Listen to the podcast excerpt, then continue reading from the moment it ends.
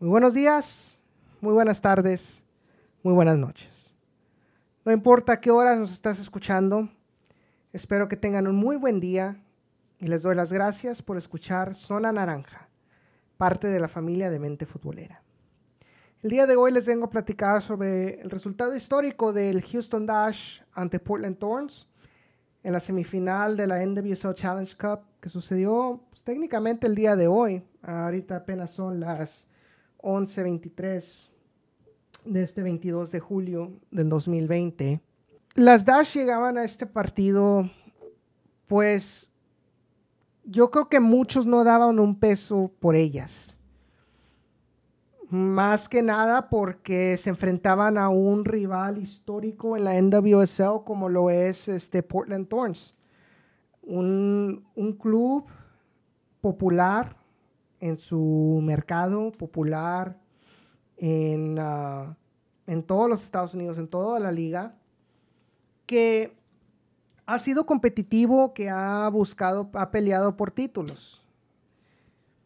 Y agregándole a esa estadística, en la historia de los enfrentamientos entre las Houston Dash y Portland Thorns, la historia no iba de su lado. Las Houston Dash tenían más de cuatro años. Para ser más específicos, tenían desde el 16, tenían desde el 16 de julio, es correcto, desde el 16 de julio del 2016, cuando las Houston Dash le ganaron a Portland Thorns 3 a 0 ese entonces, desde ese día las Dash nunca volvieron a ganarle a Portland. Estás hablando de más de cuatro años, de cierta maternidad, por así decirlo, de Portland sobre las Dash. Los últimos resultados, los últimos dos años, estás hablando de un empate 1-1 el 9 de mayo del 2018, una derrota de 3 a 1 esa misma temporada, luego una derrota de 3 a 1 también. El año pasado, la temporada pasada, 2-1, Portland Thorns, 5 a 0, una vapuleada de 5 a 0 en casa, 24 de julio. Ya va a ser un año desde ese partido, 5 a 0. Luego en el último partido de, de, donde se enfrentaron la temporada pasada, Portland Thorns ganó otra vez 1-0 sobre las Houston Dash. Pero en este partido, pues eran un escenario diferente. Estás hablando de, una semifinal de una semifinal de la NWSL Challenge Club. Claro, no es el mismo formato que usualmente está en la liga, la NWSL, como lo mencioné en el episodio anterior. Pero al final de cuentas es un, es una, es una, es un juego oficial, se está jugando una copa, pues vas a jugarlo el tú por tú. Lo que hacía este partido un poco más difícil, claro, el, las Houston Dash, desde el último episodio que se grabó de Zona Naranja hasta ahorita, tuvieron las Dash una mejoría tremenda a la defensiva. En aquel episodio, si bien me acuerdo, me quejaba yo de que las defensas de las Dash no eran agresivas, las mediocampistas no, no paraban a, las atacantes rivales en el mediocampo, dejaban que pasaran. Ah, notaba a Jane Campbell titubeante, ¿verdad? Bueno, desde el partido, desde, que perdieron contra eh, Washington Spirit, el último partido de juego regular, se vio una mejora grandísima. Hace unos cuantos días, las Dash se enfrentaron a Utah Royals otra vez. Ese, el mismo equipo donde iban ganando 3 a 1 y les terminaron empatando 3 a 3 en los últimos minutos pues se volvían a enfrentar en las semifinales. Pero esta vez, uh, Jane Campbell se, mostró muy segura, daba bastante confianza a sus defensas. Eh, la defensiva no hizo, no dejó que Utah Royals hiciera nada. De hecho, fue tanta la impotencia, fue tanto la desesperación por parte de Utah Royals que empezaron a tirar patadas a diestra y siniestra. El partido se le estaba saliendo del control a la árbitra. Y claro, se mostró cierta regresión por parte de la ofensiva, pero se veía con oportunidades. Se estaban eh, creando oportunidades a la portería contraria. La inclusión en la titularidad de Nichelle Prince le dio cierta velocidad por las bandas a, las Dash y le dio cierto aire fresco a, esa, ofensiva. Y claro, no pudieron meterla durante los 90 minutos, no pudieron meter gol. O sea, pero tenía tan ocupado a las defensas de, de Utah que no podían atacar. Y cuando intentaban de volada, perdían el balón con, este, las medias y con la defensiva. Entonces, en, ese, en eso se vio bastante mejoría. Bueno, terminó 0-0 el partido, se fueron a penales. Jane Campbell, siendo la heroína de siempre, atajó dos penales y, Utah Royals quedó eliminada por medio de las Houston Dash eh, eh, en, eh, en la ronda de penales.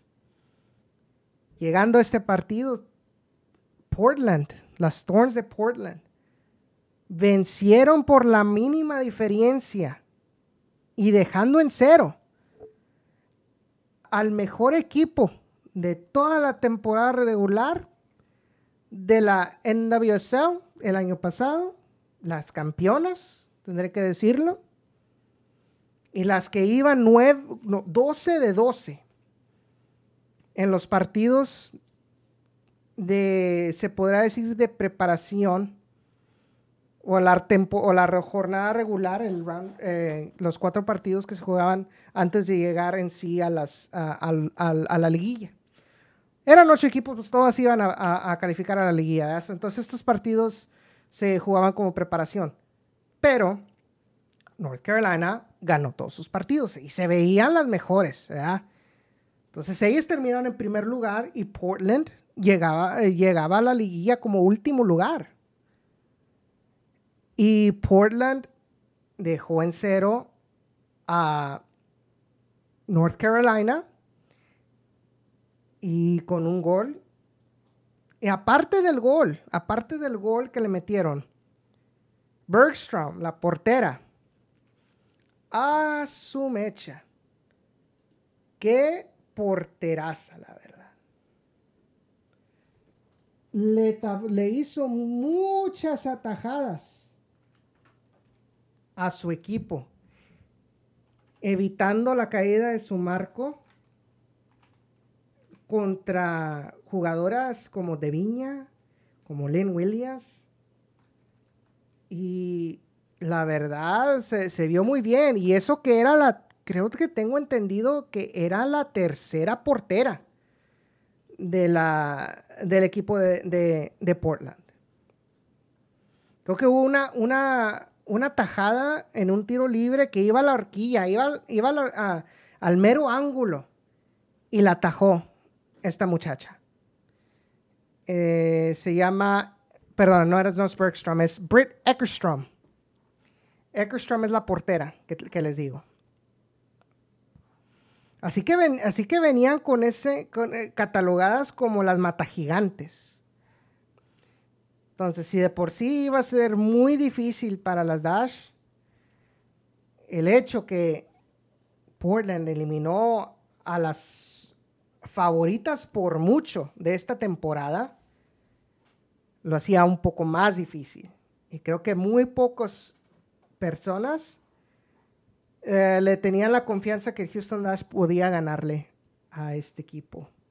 Más que nada también por cierta inoperancia desde aquel, pues desde aquel juego que le ganaron, que empataron 3-3 contra Utah en, el primer juego. Se vio lo que es el rendimiento de, de las Dash a la ofensiva bajó bastante. Ya no empezaron a meter tantos goles. Pero bueno, llegó el día del partido y la verdad, las Dash demostraron con a base de garra, a base de técnica, a base de, de organización, no dejaron a Portland hacer casi nada. Y cuando se les escapaba una pelota, ya sea por medio de pase filtrado o lo que sea, Jane Campbell estaba ahí para, para apagar el fuego. No dejaron hacer a Portland hacer mucho. De hecho, si vemos las estadísticas de este partido, Houston Dash tuvo tres eh, disparos a portería en todo el partido de 10 disparos totales. Portland nada más tuvo dos disparos, dos disparos y cero al arco. Con 43% de posesión de Portland, 57% de, de las Houston Dash. El partido técnicamente se, eh, veía equilibrado, equilibrado en las estadísticas, pero cuando ves así las oportunidades que tuvieron claras, las Dash, hubo muchas más oportunidades claras por parte de Houston que por parte de, Portland, que sorprendió a muchos. Como les digo, Portland venía de ganarle al primer lugar. Luego al minuto 67. Ah, aparte, aparte que Houston Dash perdió a su central titular, Megan Oyster. Megan Oyster en el juego anterior contra Utah Royals tuvo que salir de cambio y fue directamente al hospital donde se le diagnosticó una costilla quebrada, una costilla fracturada. Entonces, no iba a estar para este partido. Luego llega el minuto 69, donde en un tiro, en un tiro de esquina de Christy Mewes, llega la oportunidad del gol del Gane. Estaba yo en el, lo que, lo que es el, watch party que le llaman aquí, donde se juntan los aficionados a ver el partido eh, que fue organizado por la liga. Y antes de esta jugada hizo el comentario ella, pues diciendo de que Christy Mewes se la estaba rifando con los centros. Y en esta jugada, Christy Mewes manda el, centro, el tiro de esquina, lo manda a segundo poste hasta Sophie Schmidt.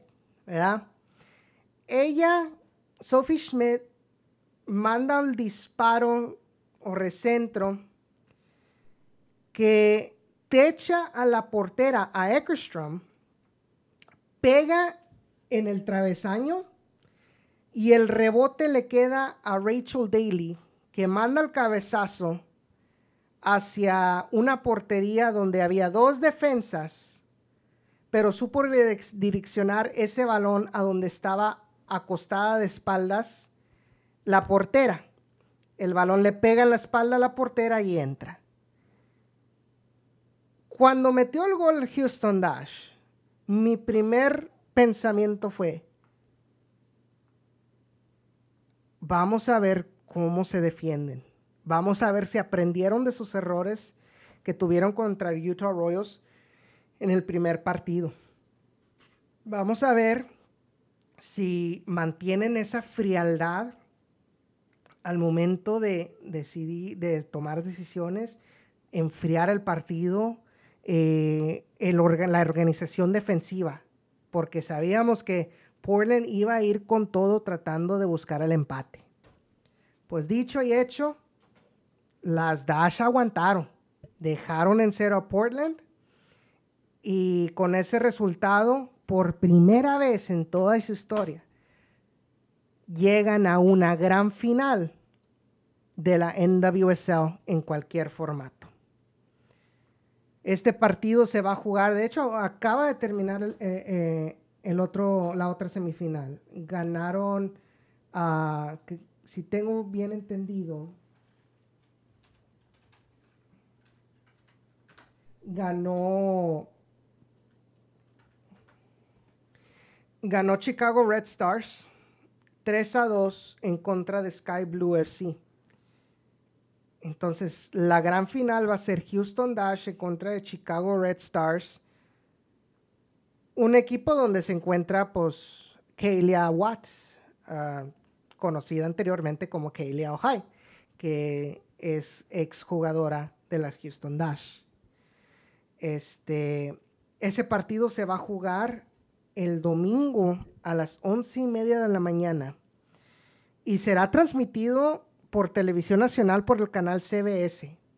No va a ser por la aplicación esta, la, final, va a ser por, va a ser a TV abierta, a tele abierta por el canal CBS a las once y media de la mañana el domingo. Así que va a ser un juegazo, va a ser un juegazo, porque las Houston Dash vienen embaladas, vienen determinadas en hacer historia en esta franquicia, buscando el primer campeonato para, Houston, ah, para las Houston Dash, para la franquicia. Si de por sí ya era histórico el hecho de haber llegado a la liguilla y más la semifinal, si ganan este campeonato, yo creo que es una indicación de que el plan de James Clarkson como técnico de las Houston Dash va por muy buen camino. Y obviamente tengo que darle todo mi agradecimiento a toda la plantilla, pero específicamente a Rachel Daly, una jugadora que yendo arriba, yendo abajo en el marcador, nunca deja de luchar, cansada, ah, fresca, siempre está luchando, siempre, siempre está por todas las partes del campo tratando de, hacer esa presión, buscando una jugada para hacer daño, eh, tratando de meterse en la cabeza de las jugadoras, de las jugadoras contrarias. O sea, es para mí digna de ser la capitán porque aparte de todo eso tiene las características de una muy buena líder. Así que estoy muy agradecido con ella de que ella sea la capitana, que ella sea la jugadora para mi franquicia de las Houston Dash. Y ojalá, ojalá, ojalá el domingo estemos, eh, estemos celebrando un campeonato para las, Houston, eh, para las Houston Dash. A ver si con esto aprenden algo los del Houston Dynamo, ¿eh? porque ay, qué barbaridad. Pero yo creo que ese es otro tema para otro podcast en un futuro. Si les gustó este podcast, por favor, no se les olvide darle like, dejen rating en, Spotify, en Google Podcasts, Apple Podcasts. Ah, síganos en nuestras redes sociales, arroba ah, zona naranja MF. Ah, sigan, claro que también sigan a nuestros amigos de Mente Futbolera en Twitter, arroba somos la mente en Instagram arroba mente futbolera. Eh, mi nombre es Edson Ochoa. Si quieren seguirme, arroba e ochoa-8 en Twitter. Ah, también sí, eh, sigan, eh, síganme en mis otros proyectos en inglés ah, en Down in the Valley, un, este, podcast dedicado a RGBS y en inglés. Y claro que The Peel, donde se habla del Houston Dynamo en inglés también, junto con mis grandes amigos Justin uh, Finger y Josh Duplantis. Que por cierto le mando un gran abrazo a Josh y a su esposa Amber, que el lunes ya tuvieron su primer bebé. AJ Duplantes, bienvenido al mundo. 5 libras, 11 uh, onzas, bien sanito. Es mi primer sobrinito, aunque no sea, este, aunque técnicamente no sea mi sobrino, pero yo, pero para mí es, es mi sobrinito. Muchas gracias, muchas felicidades y muchas gracias a todos ustedes por estar escuchando. Nos vemos en el otro, eh, en el próximo episodio de Zona Naranja. Cuídense mucho